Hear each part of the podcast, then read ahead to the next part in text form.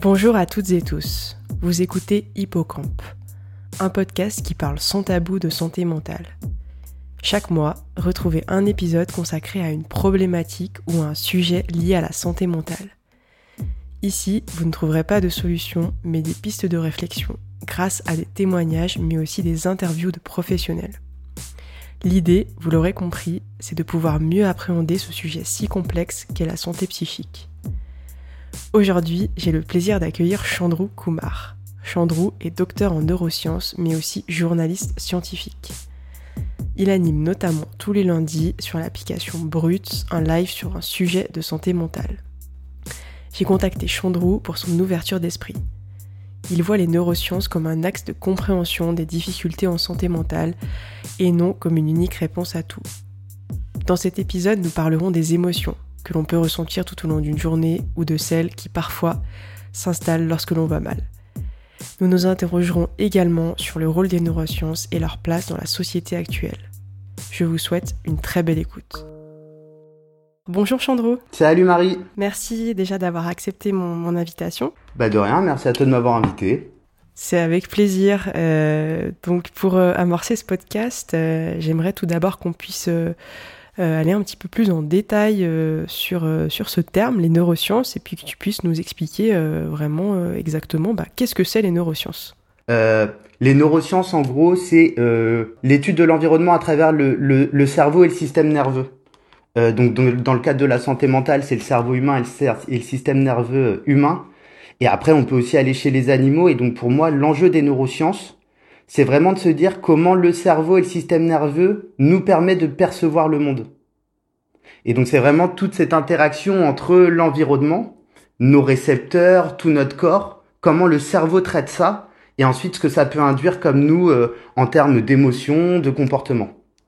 Et donc dès lors, euh, à travers les neurosciences, d'après moi, on peut au final observer et étudier euh, bah, l'intégralité des choses qui entourent l'être humain, donc en réalité l'intégralité des euh, l'intégralité du monde et du voire même du cosmos.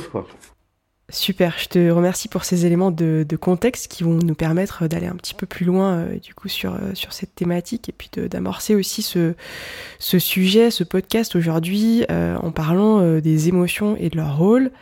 Euh, on traverse toutes et tous tous les jours de nombreuses émotions. Euh, par exemple, euh, moi, en attaquant ce podcast, j'étais un petit peu quand même stressée. bon, là, ça va mieux, hein, puisque tout se passe bien. Est-ce que tu peux nous dire concrètement qu'est-ce qu'une émotion et qu'est-ce qui se passe dans le cerveau et dans le corps? Alors, c'est un très bon exemple, le cadre du stress, donc je vais rester dans ton exemple. Euh, la première étape, c'est déjà d'identifier quelque chose dans l'environnement extérieur ou intérieur. Donc là, le cerveau humain a des capacités d'anticipation qui sont vraiment géniales. Euh, et donc forcément qui sont un double tranchant. Donc là, toi, t'anticipes qu'on fait un podcast ensemble. Donc ça génère, euh, ça, génère un stress parce que bah, t'anticipes que ça puisse éventuellement euh, mal se passer ou un truc comme ça. Donc premier élément, tu prends un élément de ton environnement. Encore une fois, là c'était extérieur, mais ça aurait pu être intérieur. Deuxième étape, euh, ton cerveau traite cette information euh, et donc là, c'est là qu'il va y avoir la fameuse génération du stress. Euh, ce stress-là va induire du coup des modifications physiologiques, c'est-à-dire des modifications dans ton corps, à commencer par une modification de la production d'hormones dans ton cerveau ou de neuropeptides. Et là, dans le cadre du stress, c'est le cortisol. Donc, après avoir anticipé qu'on allait faire une émission ensemble et d'avoir une petite appréhension, dans ton cerveau, ça va augmenter la production de cortisol. Ce cortisol va aller dans tout ton corps. Et donc après que le cerveau y réagit, on va avoir les réponses physiques. Et donc là, augmentation du rythme cardiaque, euh, euh, peut-être euh, augmentation de la pression artérielle. Et donc dès lors, tu vas ressentir dans ton corps grâce à la proprioception ou l'interoception, c'est-à-dire le fait de détecter ce qui se passe à l'intérieur de nous, tu vas sentir ces petites modifications, peut-être une petite boule au ventre. Et donc là, toi, dans ton cerveau, tu vas dire, OK, je sens que je suis stressé. Donc en gros, pour moi, une émotion, c'est vraiment, euh, c'est vraiment une réaction à une modification environnementale. Et donc là, on parlait de stress euh, parce que euh, tu as, inscrit cet exemple dans une forme d'inquiétude, mais ça aurait pu être aussi, euh, euh, ça aurait pu être aussi, bah, je sens que je suis entre guillemets excité parce que je suis trop contente de faire un nouveau podcast. Et donc en gros voilà, pour moi vraiment les émotions c'est cette interaction qui fait que comme euh, on est une espèce qui devons interagir dans notre environnement, il faut bien qu'on s'y adapte. En effet, c'est très intéressant là ce que tu nous dis là et euh, du coup euh, moi ça m'évoque aussi le lien très étroit finalement entre émotion et, santé mentale.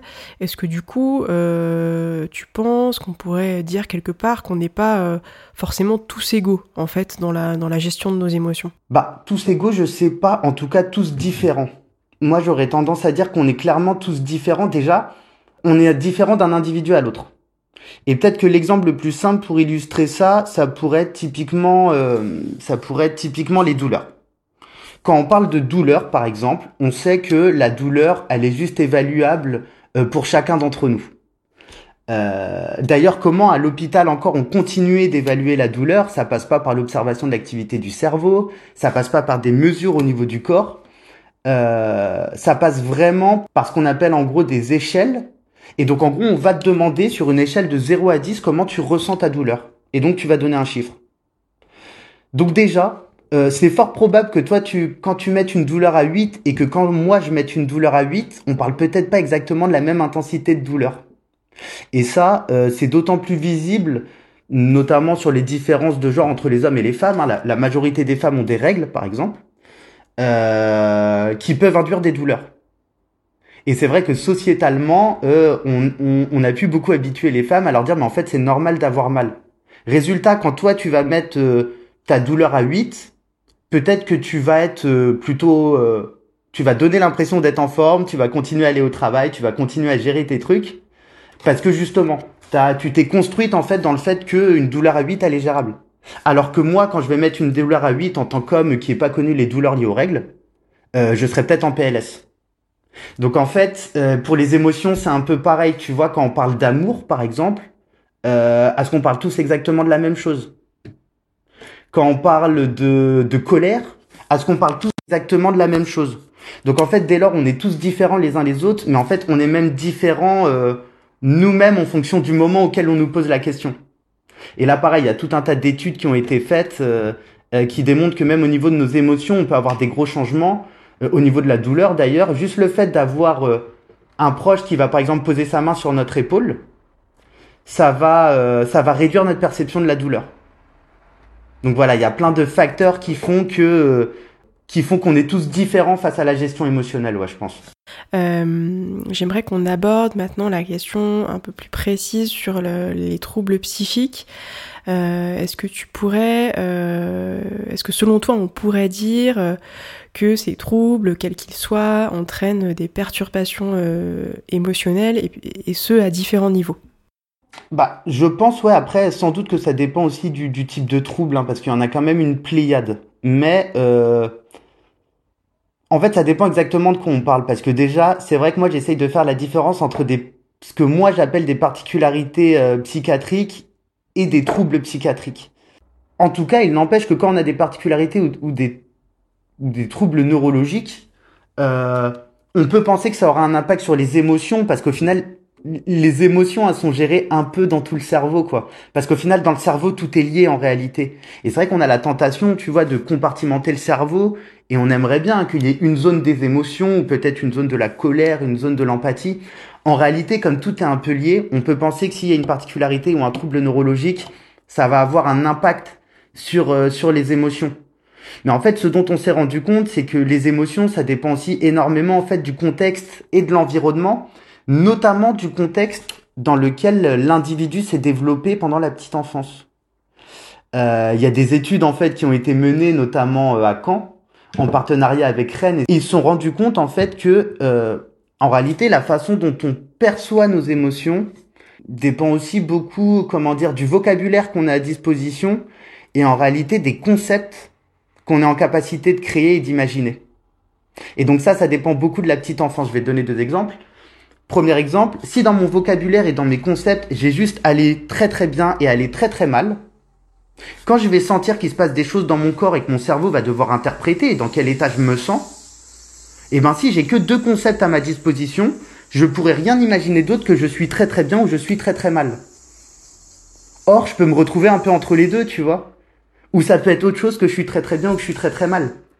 Donc en réalité, on appelle ça l'hypothèse constructiviste, c'est-à-dire que là où avant on pensait que les émotions étaient totalement génétiques et que c'était presque de l'ordre du réflexe, on se rend compte aujourd'hui que qu'en réalité ça dépend aussi beaucoup de notre enfance et beaucoup de comment on a appréhendé nos ressentis physiques pour ensuite se dire ok je ressens telle ou telle émotion.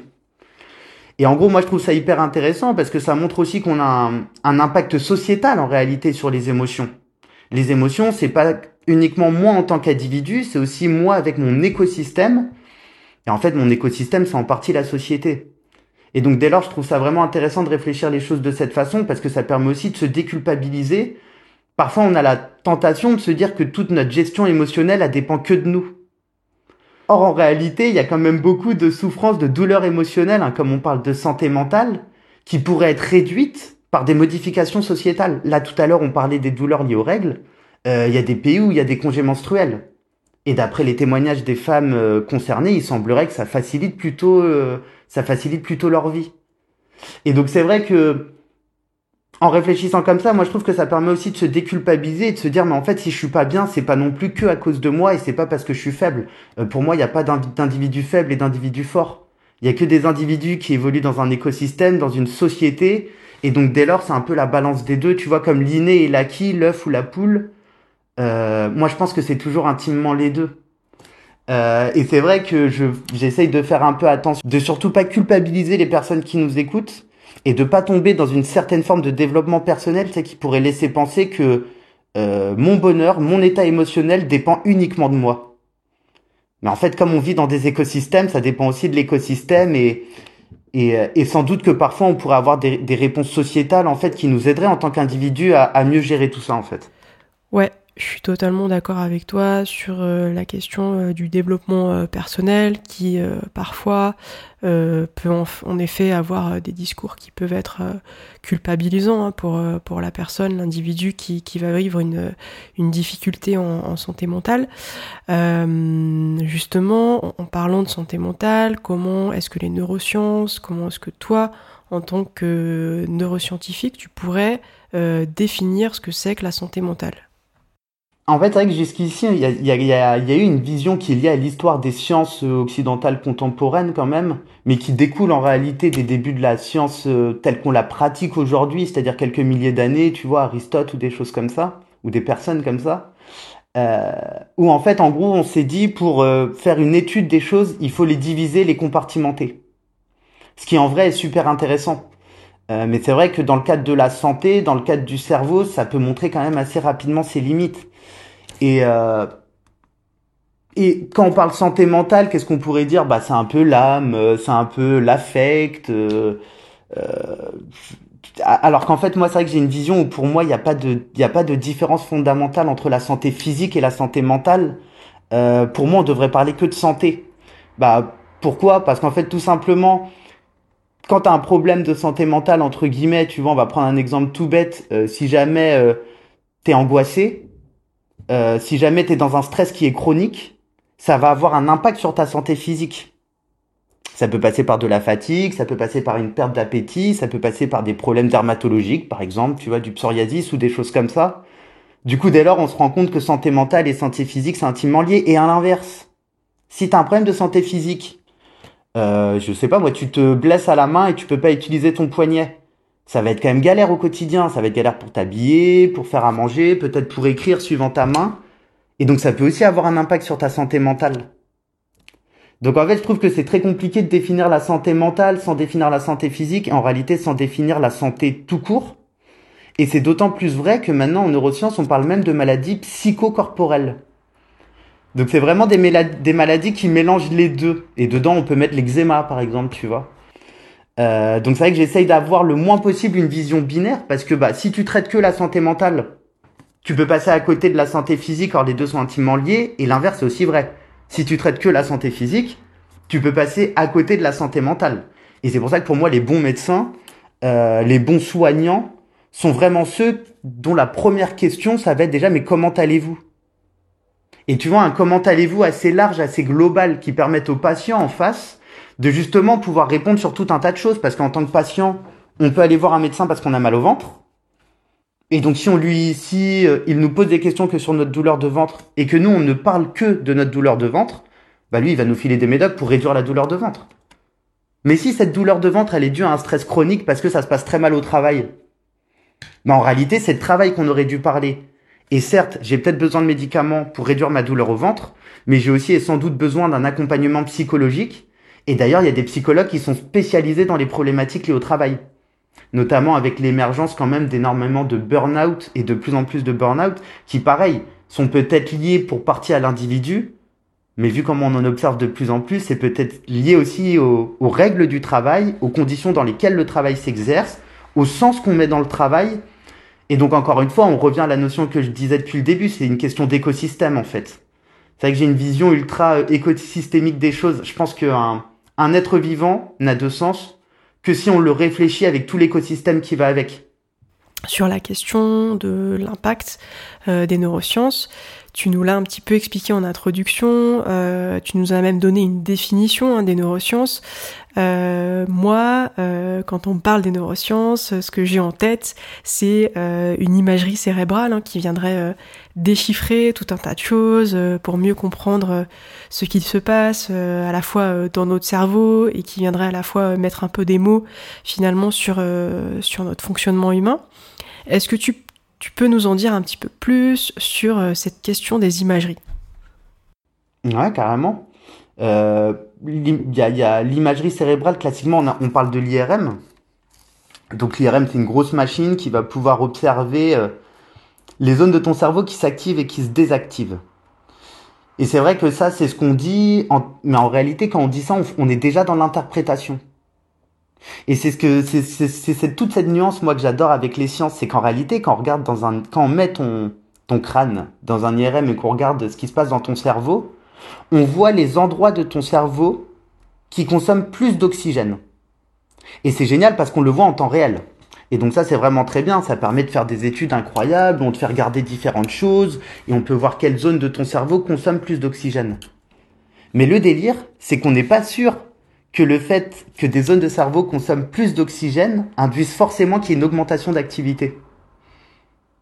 Et donc en fait, dès lors, on est déjà dans l'interprétation. Donc c'est vrai que moi, les études à IRM, je garde de la nuance quand je les lis, d'autant plus que les études, à coûtent très cher. Ça coûte très cher de passer quelqu'un en IRM, euh, surtout qu'on en a besoin, au-delà de la recherche, on en a aussi besoin quand même dans un but de soins.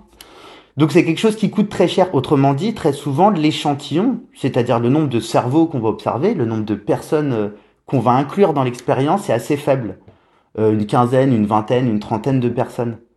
Mais en fait, comme on a toutes et tous des cerveaux différents, euh, ça suffit pas forcément pour tirer des conclusions qui soient sûres à 100%. Et encore plus que ça, en, en recherche médicale, t'as quasiment jamais d'études qui te permettent de répondre euh, je suis sûr de mon résultat à, à 100%. Et ça, en fait, c'est pour des raisons statistiques. Une fois que tu as tes résultats d'expérience, tu fais des statistiques pour obtenir ce qu'on appelle une p-value, une valeur de p. Cette valeur de p, nous, en, en, biologie médicale, on la met souvent, désolé, c'est un peu chiant, c'est des chiffres, mais je pense que ça permet de capter un peu le délire on, veut toujours avoir un P qui soit inférieur à 0,05 ou un P inférieur à 5%. Qu'est-ce que ça veut dire? Ça veut dire que je peux dire que statistiquement, mes résultats ne sont pas dus au hasard à 95%. Donc il reste 5% de probabilité que mes résultats soient dus au hasard. Et donc dès lors, c'est pareil, ça, ça pousse encore une fois à être mesuré sur les conclusions qu'on peut tirer parfois sur nos études. Il y a une méta-analyse qui avait été réalisée il y a, je sais pas, peut-être 5-6 ans. Donc une méta-analyse, c'est le fait de reprendre les résultats de tout plein d'expériences, de les mettre en commun et de les réanalyser en commun. C'est un peu comme faire une nouvelle expérience, mais à partir d'expériences qui ont déjà été faites. Donc c'est juste regarder les résultats et les retraiter. Et c'est vrai que quand ils ont fait cette étude-là, je suis désolé, j'ai plus les chiffres en tête, mais je sais plus si c'était pas 30 ou 40% euh, des expériences qui n'étaient pas reproductibles. Or, la reproductibilité, c'est le fait que euh, toi, tu vas faire une expérience, Marie, dans ton labo. Euh, tu vas faire une publication scientifique dans laquelle il y aura le protocole. Et donc, le protocole, c'est un peu comme une recette quand tu fais un repas. Et donc moi, du coup, normalement, grâce à la reproductibilité, si je fais exactement la même expérience que toi, j'obtiendrai les mêmes résultats. Un peu comme avec la recette. Si je fais la même recette que toi avec les mêmes ingrédients, je devrais avoir le même plat. Et en fait, cette fameuse méta-analyse euh, a abouti à la conclusion que c'est probable que au moins, au moins 40% des études faites en biologie médicale sont pas reproductibles. Et donc, si elles sont pas reproductibles, ça veut dire que, au minimum, les résultats qu'ils ont obtenus sont probables, mais que pour la population qu'ils ont étudiée. Et c'est passionnant parce qu'en fait, on a toutes et tous des différences génétiques qui sont énormes, notamment des différences génétiques en fonction de nos origines. Euh, moi, par exemple, 100% de mon matériel génétique, il est euh, d'origine indienne. Ça va avoir un impact quand même sur une partie de mon corps, euh, notamment sur, par exemple, mon foie. Toi, par exemple, tu as un matériel génétique qui est plutôt européen, donc ton foie va être un tout petit peu différent, notamment avec des, des cellules qu'on appelle, enfin des, des protéines qu'on appelle les cytochromes, qui permettent de dégrader ce qu'on mange et ce qu'on boit, quoi, en gros. Et ben en fait, dès lors, euh, ces différences-là font que c'est entendable qu'on n'obtienne pas les mêmes résultats si on fait l'expérience chez toi ou chez moi. Mais si on a fait l'expérience que chez toi, il faut qu'on prenne les résultats avec des pincettes, c'est-à-dire faut qu'on dise au pire les résultats qu'on a obtenus chez Marie sont vrais pour Marie. Mais ils le sont pas forcément pour Chandrou et pour les autres quoi. Et donc c'est pour ça que toutes les études à IRM, moi je pense qu'il faut vraiment euh, il faut vraiment les prendre avec nuance et euh, bah, et, chercher à les valider, soit avec d'autres études en IRM similaires mais faites dans d'autres coins du monde ou avec d'autres populations, soit des études euh, qui vont aborder la même thématique mais en utilisant d'autres types d'expériences. Donc on va faire une expérience avec un IRM, on va faire une autre expérience avec peut-être un, un électroencéphalogramme qui là permet de regarder l'activité électrique à la surface du cerveau. Euh, mais on peut aussi passer par une expérience peut-être en génétique, euh, peut-être même une expérience en psychologie. Mais voilà, avoir en gros un max de transversalité, pouvoir vraiment observer ce qu'on veut observer, mais avec plein d'angles différents, et voir si on a bien une forme de consensus scientifique avec plein d'expériences. Et à partir de là, on peut du coup commencer à se dire, ok, euh, le consensus scientifique fait que l'hypothèse du moment est la plus probable. Mais euh, tu vois, moi j'aurais toujours tendance à garder du recul et à dire c'est le plus probable. De là à dire que c'est vrai, euh, moi je serais méfiant parce que tu vois, je pense que le concept de vérité absolue, c'est plus un concept euh, issu du cerveau d'être humain qu'une réalité biologique en fait. un exemple tout bête, hein, mais tu vois, on parle parfois de mauvaise herbe.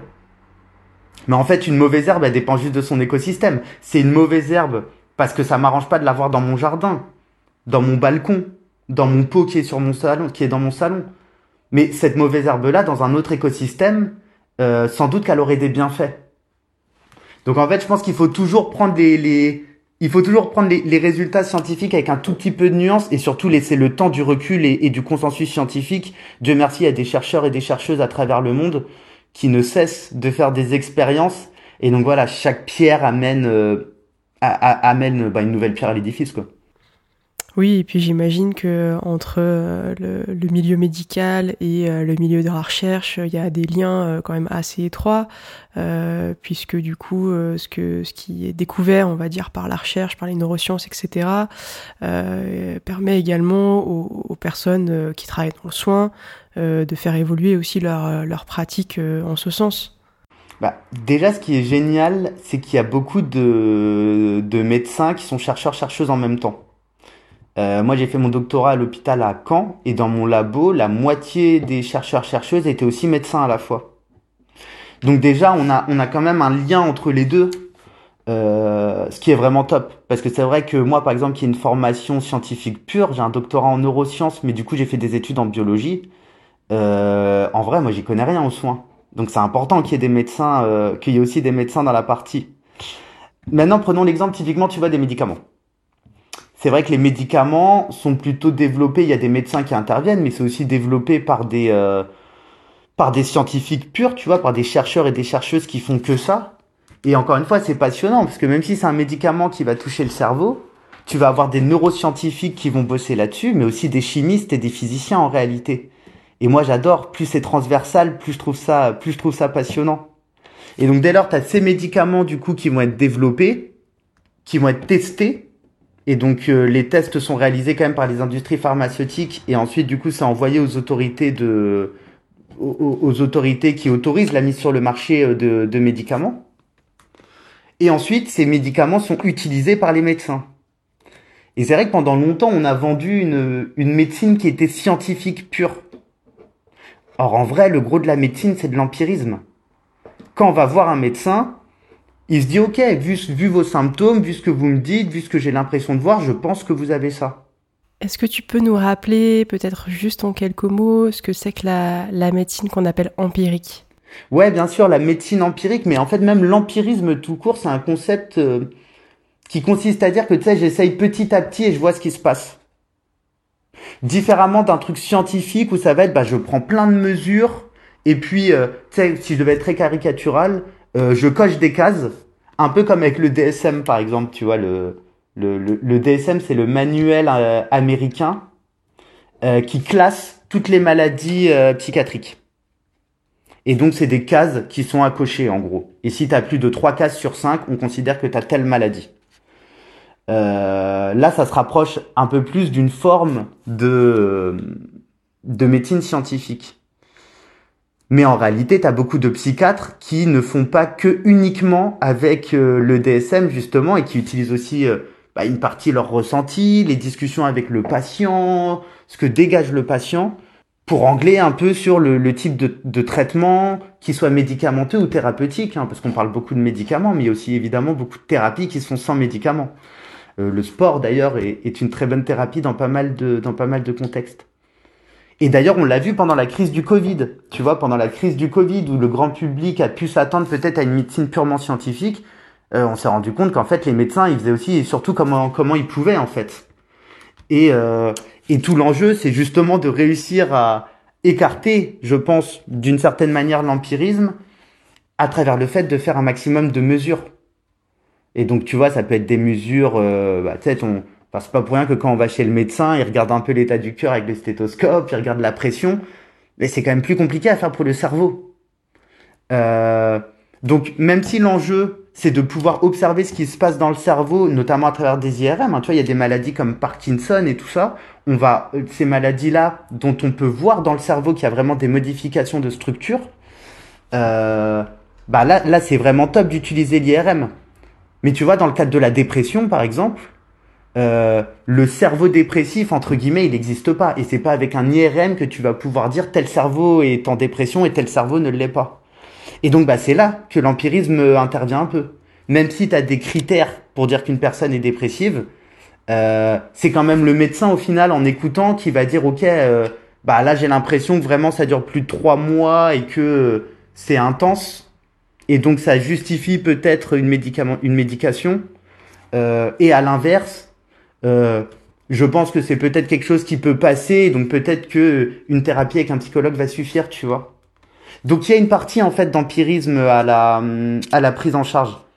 D'autant plus quand, euh, dans le cas de la santé mentale, que je vois comme la santé tout court, euh, ben, tu peux avoir ce qu'on appelle des comorbidités, c'est-à-dire des, euh, avoir plusieurs pathologies en même temps. Un exemple tout bête, euh, prenons le cas de la schizophrénie dont on pense actuellement que c'est une maladie neurodéveloppementale, c'est-à-dire qui apparaît en même temps que le cerveau se développe. Euh, on ne sait pas très bien son origine, tu vois, parfois, enfin, il y a des études qui montrent qu'il y a une partie qui est génétique, d'autres qui démontrent qu'une partie est environnementale. Euh, il n'empêche que les personnes schizophrènes, la plupart du temps, sont détectées à leur première crise en gros. Et cette première crise peut arriver avec une première consommation de drogue. Et donc dès lors, on peut être tenté de dire, tu vois, bah oui, mais c'est la drogue qui a causé la première crise. Oui, mais en même temps, on sait que dans le cas de la schizophrénie, il y a une gestion émotionnelle qui est compliquée. Et parfois, pour réduire justement ces émotions euh, compliquées à gérer, bah il y a très souvent de la consommation de drogue. Donc là, du coup, on va dire, ah oui, mais en fait, la maladie primaire, la première maladie, c'est la schizophrénie. Et l'addiction en est un symptôme. Et donc en fait, tu vois, dès lors, c'est quand même très très compliqué de... Enfin, je trouve c'est très très compliqué d'être tranché en fait, parce qu'encore une fois, comme tout est lié, bah parfois tu peux avoir plusieurs maladies qui sont liées, et du coup c'est très dur de dire euh, bah, laquelle est vraiment la cause et laquelle est vraiment le symptôme, quoi. Et puis, euh, il y a aussi peut-être, euh, j'ai envie de dire, comme une, euh, une capacité d'adaptation de l'individu à son contexte qui va peut-être développer des mécanismes pour vivre de la manière, alors pas forcément la plus simple, mais peut-être la plus adaptée à son environnement. par rapport à ce que ce qu'il a vécu, peut-être que certains symptômes peuvent même être là pour, en quelque sorte, pour protéger la personne. Ouais, et ça, euh, moi au final, c'est quelque chose que j'ai découvert assez récemment et que j'ai trouvé passionnant. Euh, notamment dans le cadre des traumas liés à l'enfance, tu vois, on a beaucoup de comportements qui nous semblent pas adaptés à l'âge adulte. Et on se dit putain, pourquoi je fonctionne comme ça Mais en réalité, pendant l'enfance, on a pu euh, toutes et tous hein, vivre des traumas à différents niveaux. Et donc on s'est dit, ok, pour se protéger de cet événement désagréable, il faut que j'adopte tel comportement. Et puis ensuite, en grandissant, l'environnement, il évolue. Si je dois être euh, donner l'exemple le plus simple, bah, quand on est petit, on est sous la responsabilité de nos parents. Et euh, quand on est euh, grand et indépendant, on l'est moins, pour pas dire qu'on est plus sous la responsabilité de nos parents. Mais le délire, c'est qu'on a toujours gardé ces mécanismes de défense qui nous ont permis à l'enfance, en réalité, de, bah, de supporter ce qui se passe et de s'en sortir, en fait.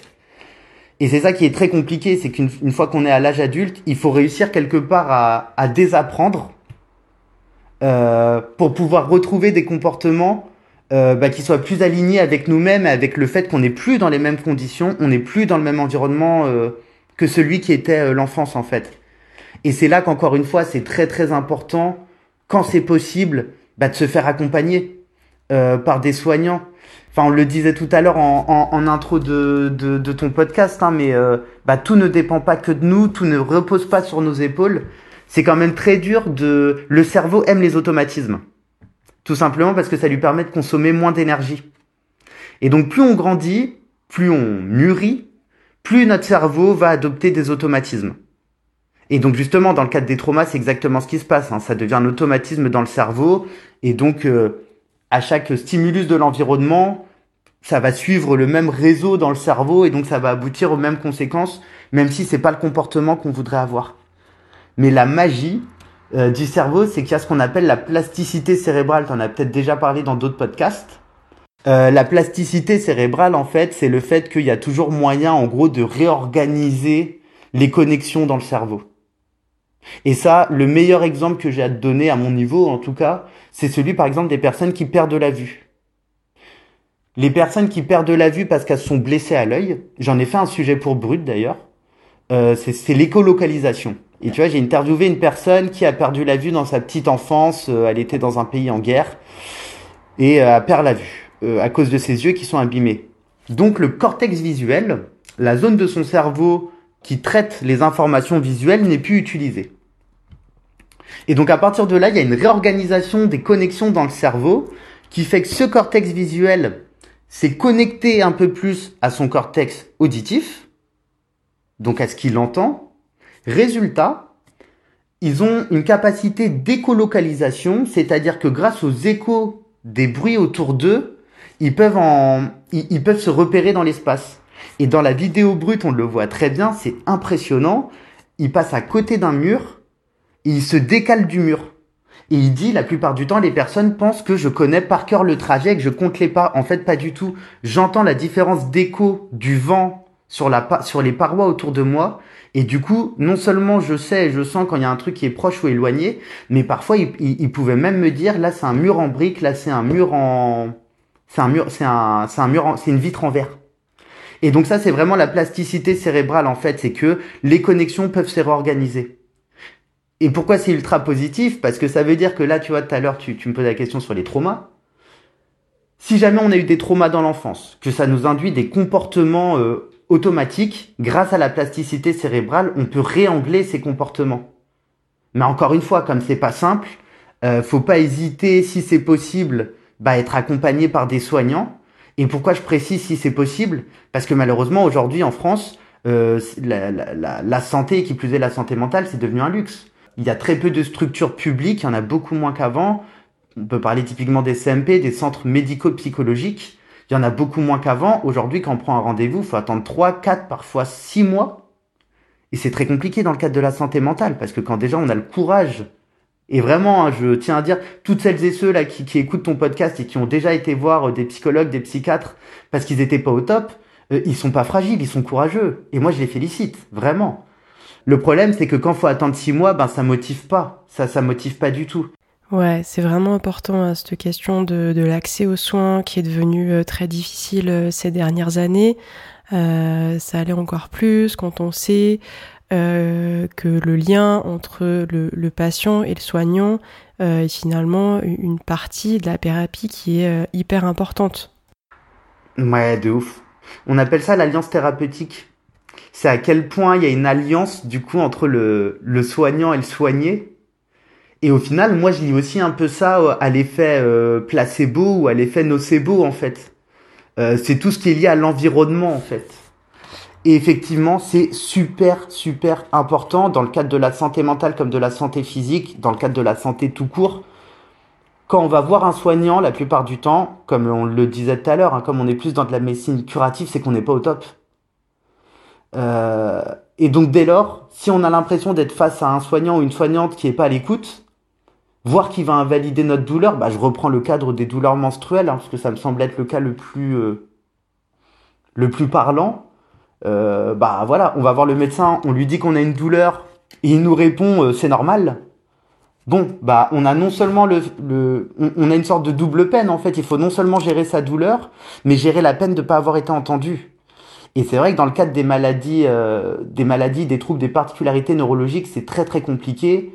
Euh, je me souviens par exemple du cas de la fibromyalgie. Donc la fibromyalgie, c'est une maladie au niveau des, fibres euh, qui, qui met des grosses douleurs. C'est un peu comme si on te mettait des coups de, quasiment des coups d'épée dans le corps en fait. Euh, Aujourd'hui, c'est une maladie qui est reconnue par le monde médical. Donc c'est déjà beaucoup plus facile pour les personnes atteintes de se faire diagnostiquer. Et encore, il faut aller dans les centres référents. Parce que c'est eux qui sont les mieux formés. Mais il y a une quinzaine d'années, une vingtaine d'années, les personnes qui aujourd'hui sont diagnostiquées de la fibromyalgie, donc c'est aussi une forme de reconnaissance de la douleur et de la souffrance. Euh, il y a une quinzaine d'années, on leur disait c'est dans votre tête. Et donc on leur donnait juste des antidépresseurs. Et donc là, c'est quasiment la triple peine. Parce que tu as tes douleurs à gérer, tu as le fait qu'on n'ait pas reconnu tes douleurs, et plus, on te file un médoc qui euh, non seulement est pas très utile, mais qui, a, qui peut avoir des effets secondaires du coup. Et donc, l'alliance thérapeutique, elle est hyper importante et ça passe par une écoute du soignant, ça c'est clair et net, et notamment par le consentement. C'est un truc dont on pense assez peu, mais euh, et heureusement, il y a une nouvelle génération là de médecins. Sans doute que ça a commencé avant, et je suis sûr qu'il y a toujours eu des médecins qui respectaient le consentement. Il n'y a pas de problème avec ça, mais quand on va voir un médecin en tant que patient, on se sent fragile. Et donc c'est vrai qu'on peut prendre le, soignant comme une figure d'autorité, on écoute tout. Or, euh, bah, le consentement, c'est vrai pour tout, et donc c'est aussi vrai pour euh, pour le rapport à son médecin. Et on a fait une spéciale, tu vois, de l'émission du lundi soir sur euh, bah, le rapport au médecin. Et c'est ce qui c'est ce qu'explique le médecin de l'émission et je trouve ça top. C'est il dit mais en fait euh, moi déjà je demande au patient s'il est d'accord avec le traitement, je lui explique à quoi sert le traitement et, et après c'est le soignant qui c'est le patient pardon qui, qui décide. Et donc c'est pareil, si en tant que patient on trouve qu'à un moment parce que des fois ça passe pas avec le médecin parce que le médecin c'est un être humain et que des fois ça passe pas en être humain, euh, le médecin il a aussi une vie en fait donc peut-être qu'il est au top mais qu'aujourd'hui il est pas en forme. Donc voilà, s'il y a un truc qui passe pas avec le médecin, on a le droit de lui dire en fait, j'apprécie pas cette phrase-là, je comprends pas pourquoi vous me parlez comme ça. En fait, c'est quelque chose de normal euh, dans la relation humaine. Et après, le tout, bah, c'est que tout le monde soit à l'écoute. Euh, heureusement, il y a toute une nouvelle génération de médecins justement qui met vraiment en avant ce, ce consentement. Et je pense qu'en tant que patient, on doit aussi prendre ces droits-là, c'est-à-dire, ben, si à un moment je suis pas à l'aise avec un soignant, j'ai le droit de changer de soignant. Imaginons que je sois pas bien et que je vais voir un ou une psychologue. Bon, c'est déjà pas facile et tout, et le rendez-vous se passe pas bien. Bah, je sais que c'est pas facile, mais euh, peut-être que c'était la thérapie qui était pas adaptée. Il y a tout plein de thérapies avec les psychologues. Hein. Il, y a, il, y a, il y a, ça peut être de l'hypnose, ça peut être de l'EMDR, donc là ça passe par les mouvements des yeux. Euh, ça peut être les TCC, les thérapies cognitivo-comportementales, qui est là, qui, qui, qui essaye en gros de, de, de normaliser des choses qu'on trouve douloureuses. Bon, il y a, y a, plein de thérapies différentes. Ben, si ça se passe mal avec un soignant, c'est pas forcément que la thérapie était mauvaise. Et ça vaut peut-être le coup de tester une autre thérapie, euh, la même thérapie avec un autre soignant. Euh, ça vaut peut-être le coup aussi de tester une autre thérapie avec un autre soignant. Donc en fait, dans le rapport au soignant, encore une fois, il faut, surtout penser à, sa santé mentale, à son bien-être. Il y a un moment, si on se sent pas bien avec un soignant, faut pas hésiter à s'en écarter. Mais ce que je te dis là, c'est vrai pour tout. Le plus important, c'est qu'on soit à l'aise en fait, surtout dans le cadre de la santé. Et c'est vrai que bah, que des fois on n'y pense pas parce que bah, quand on va voir un médecin, encore une fois, on n'est pas au top en fait. Hein. Mais euh, n'oublions jamais que les médecins aussi sont des humains quoi. Ce qui me semble important dans ce que tu dis, euh, c'est que le patient est, vraiment remis en fait euh, au cœur hein, de, ce, de ce processus de soins. Et pour faire le lien avec ce que tu disais euh, justement euh, par rapport aux thérapies, euh, on entend beaucoup parler ces dernières années des thérapies qui marcheraient plus que d'autres. Je pense notamment au TCC. qu'est-ce que qu'est-ce qu'on sait exactement des thérapies qui fonctionnent le plus? Alors, c'est passionnant comme question. Je sais pas si c'est la thérapie qui fonctionne le plus parce qu'au final, ça, dépend de la personne. En fait, ça dépend du soignant, du patient et de la thérapie, en fait. Donc, il n'y a pas de meilleure thérapie qu'une autre. Il y a que des thérapies qui vont être plus ou moins adaptées suivant le contexte du patient et la façon dont le soignant va le faire. C'est pour ça que moi, ce que je trouve intéressant, comme je le disais un peu tout à l'heure, c'est cette notion de trousse à outils, en fait. C'est que bah, plus il y aura de thérapie, plus il y aura de, de solutions.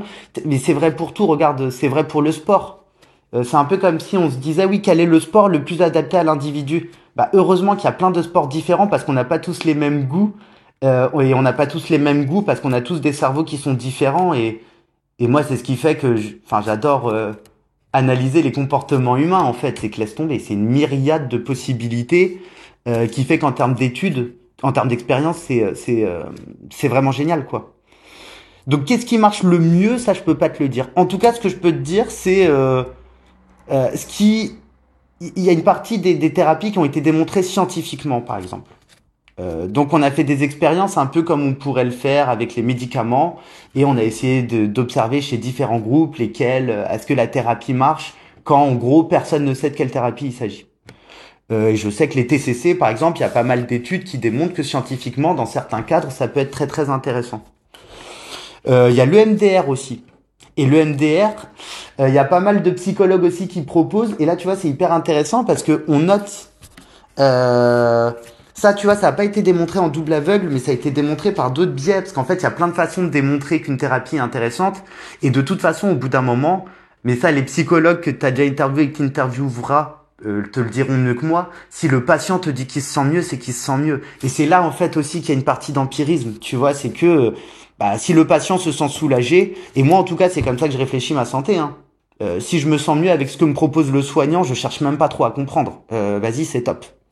Et donc le MDR, on sait même pas trop comment ça marche, mais ça démontre des effets hyper intéressants. Et en gros, ça passe par les saccades oculaires quand on dort. Quand on est dans le sommeil paradoxal, on a nos yeux qui bougent de droite à gauche en gros. Et ben le soignant va te faire euh, te remémorer des souvenirs en utilisant, en, te faisant faire ces mêmes mouvements des yeux, en gros, quoi. Et ça, c'est pareil, c'est une méthode qui semble démontrer une efficacité dans pas mal de cas différents. Euh, T'as l'hypnose aussi. Donc l'hypnose, hein, pareil, hein, euh, dont on explique assez peu le, le fonctionnement.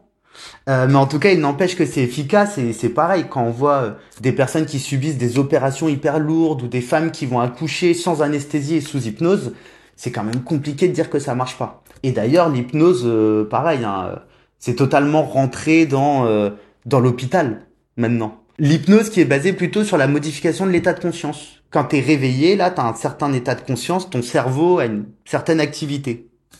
Quand tu dors, tu es dans un autre état de conscience, ton cerveau a une autre forme d'activité. Et ben quand tu es en état d'hypnose, c'est pareil. J'ai fait un podcast là-dessus que j'invite tout le monde à écouter qui s'appelle Vue du Lab euh, spécial hypnose où j'interview euh, euh, une sage-femme qui utilise l'hypnose dans l'accompagnement à la parentalité et les accouchements et un psychiatre. Un des premiers d'ailleurs à avoir ramené, je me demande si c'est pas le premier, à avoir ramené euh, l'hypnose ericksonienne, donc c'est un type d'hypnose en France. Euh, et donc lui, c'est ce qu'il explique très bien. L'enjeu, c'est de mettre le, le patient dans un état de transe hypnotique. Donc c'est une sorte de modification de, de l'état de conscience du cerveau. Et donc pareil, ça va permettre de travailler euh, les traumas, de travailler les choses un peu compliquées, de travailler les émotions d'une autre manière.